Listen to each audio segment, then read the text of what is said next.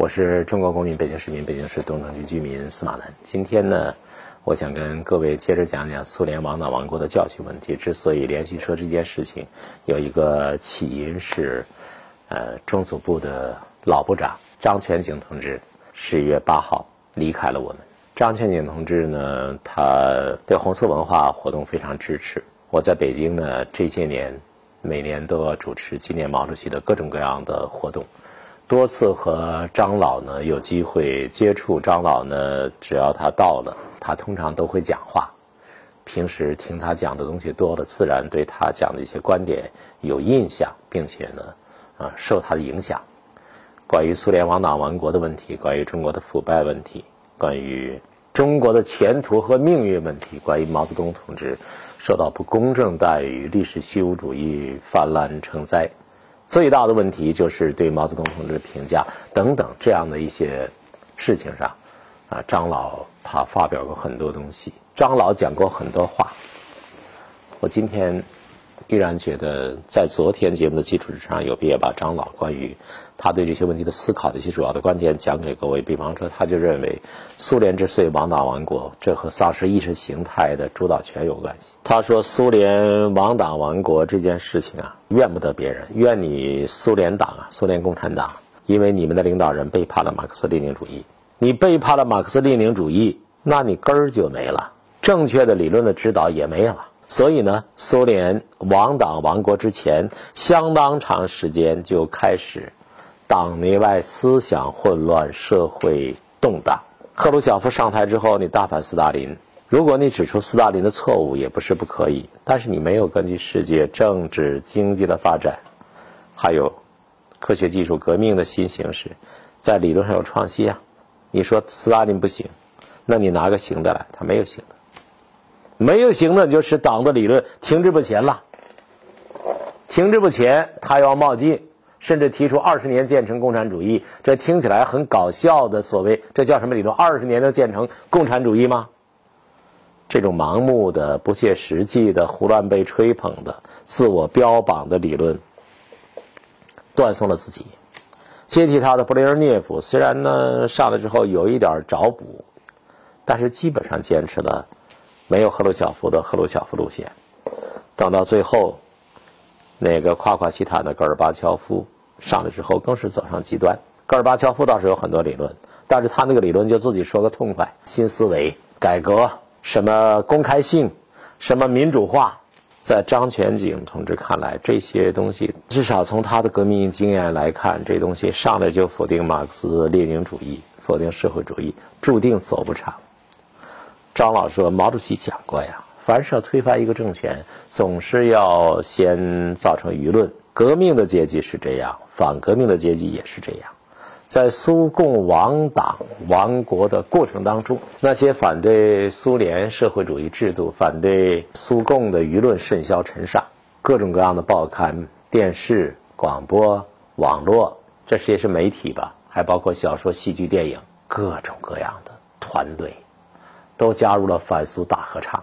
张全景同志认为，总导演就是戈尔巴乔夫，执行导演就是当时的苏共中央的宣传部部长雅科夫列夫。所以一时间，把社会主义、把斯大林、把列宁说得一无是处，而把资本主义描绘成了人间天堂。当时的苏联不是没有人看不惯他们，没有人起来斗争，但是那些拥护社会主义的、拥护列宁的、维护党的威信的力量遭到打压，结果呢，就导致党内思想混乱，人民失去共同理想。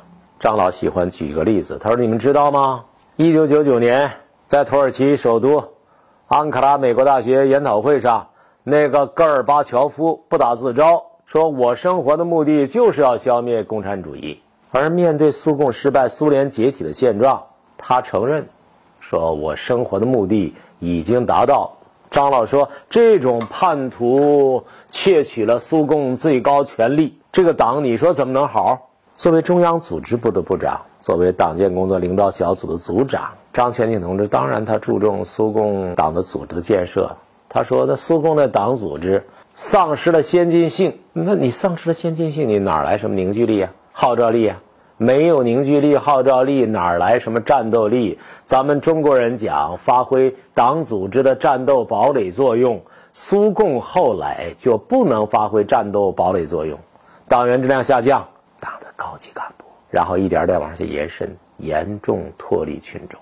等到垮台前，从党的组织建设，就从当过组织部部长的张全景同志的业务的角度，他说：“你们知道吗？垮台前啊，苏共大多数党组织党员已经徒有其名了，连形式主义都懒得给你表现一下了，没有正常的组织生活，思想上不统一，甚至开起会来就骂娘。有人说，苏共二十万党员取得二月革命胜利，三十五万党员取得十月革命胜利。”五百五十万党员打败希特勒和日本法西斯，但是当苏共发展到两千万党员的时候，却丢失了政权。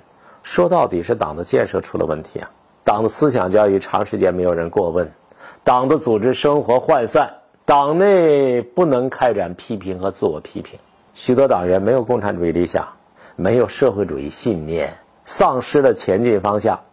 相当多的人入党不是为了实现党的纲领和奋斗目标，而是为了做官，为了捞取好处，为了在物质短缺的时候能够享受精英的生活，过人上人的生活。他举例说，一九九三年重建俄共的时候，加入俄共的原苏共党员不到百分之十。这个事儿我以前没听别人讲过。我说，这说明什么呀？说明原来那些共产党员当中，百分之九十已经不承认共产主义的纲领了。不再为共产主义奋斗了，理想破灭了。圣彼得堡原来有苏共党员五十万，九三年，久加诺夫他们重新拉起这个队伍的时候，只有二点一万人。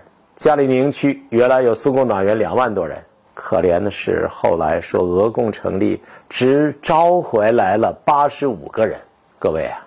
如果不是当中组部部长，我相信这些数字一般人不会特别介意。所以张全景同志从党的组织建设的角度来分析苏联解体的教训，不可谓不深刻。原来苏联解体的时候有个规定，说我们必须做出政治选择，你到底站在哪一边？选择还给了个时间规定，滑稽吧？说两个小时之内。一百二十分钟必须做出政治选择，你们到底站在哪一边？结果呢？绝大多数人站到叶利钦那边去了。这我也是从张全景同志那儿听到的。他说：“你说这说明了什么问题？说明苏共经过三十五年的蜕变，党员的质量严重下降，理想信念动摇了、瓦解了。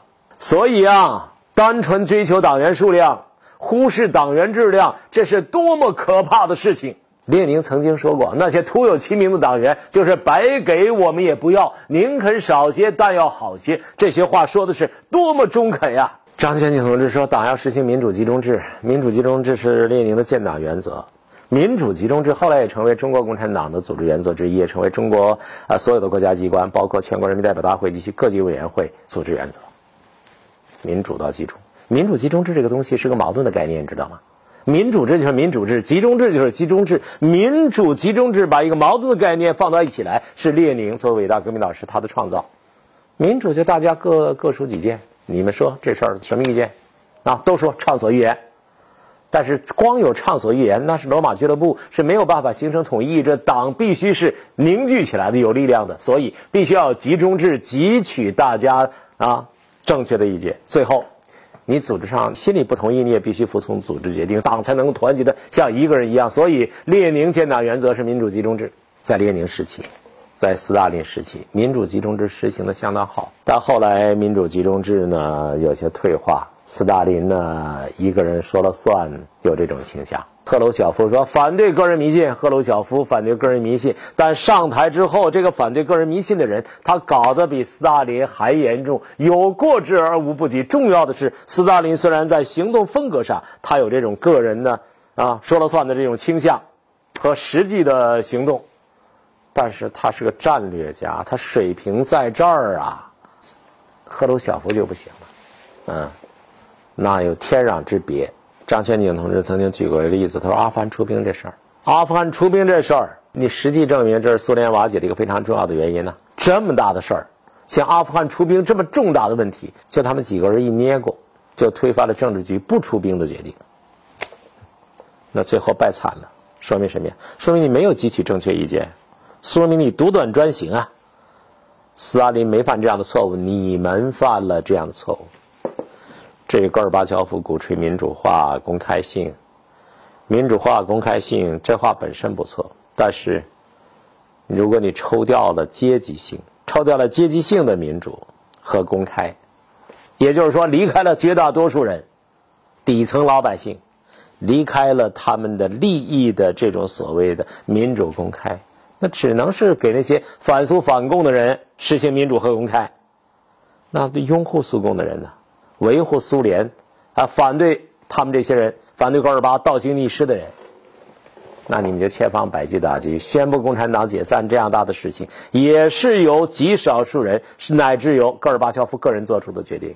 你这样在党员群众当中有什么威信？必然会失去党内和群众的监督，这样的党怎么能不败？我第一次听到张全景同志从组织工作的角度、党员质量的角度来讲苏联解体的教训，我觉得讲的太深刻。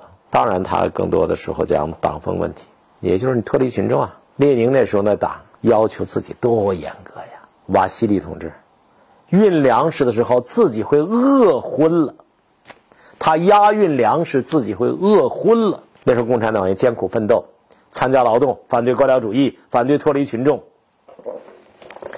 张全景同志说，他刚入党的时候呢，学习联共部党史，专门讲安泰与大地母亲的故事。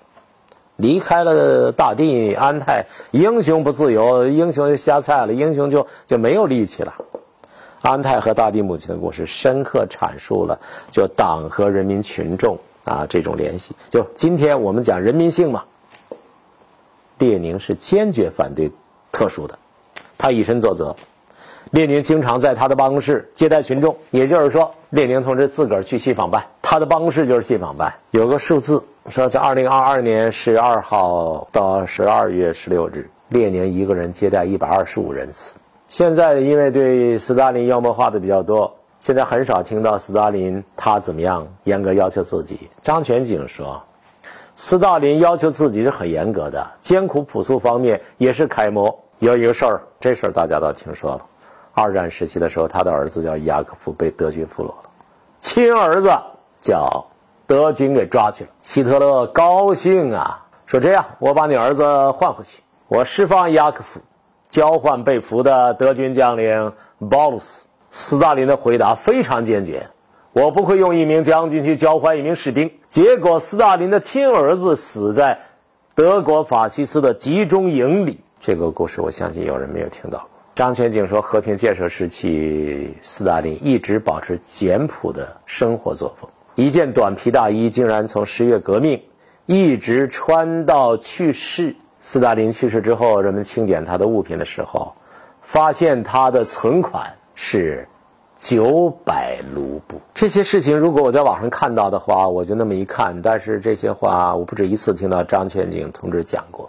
实话说，这在心里是有很大震撼的。但是后来苏联党退化变质了，有了一个特权阶层。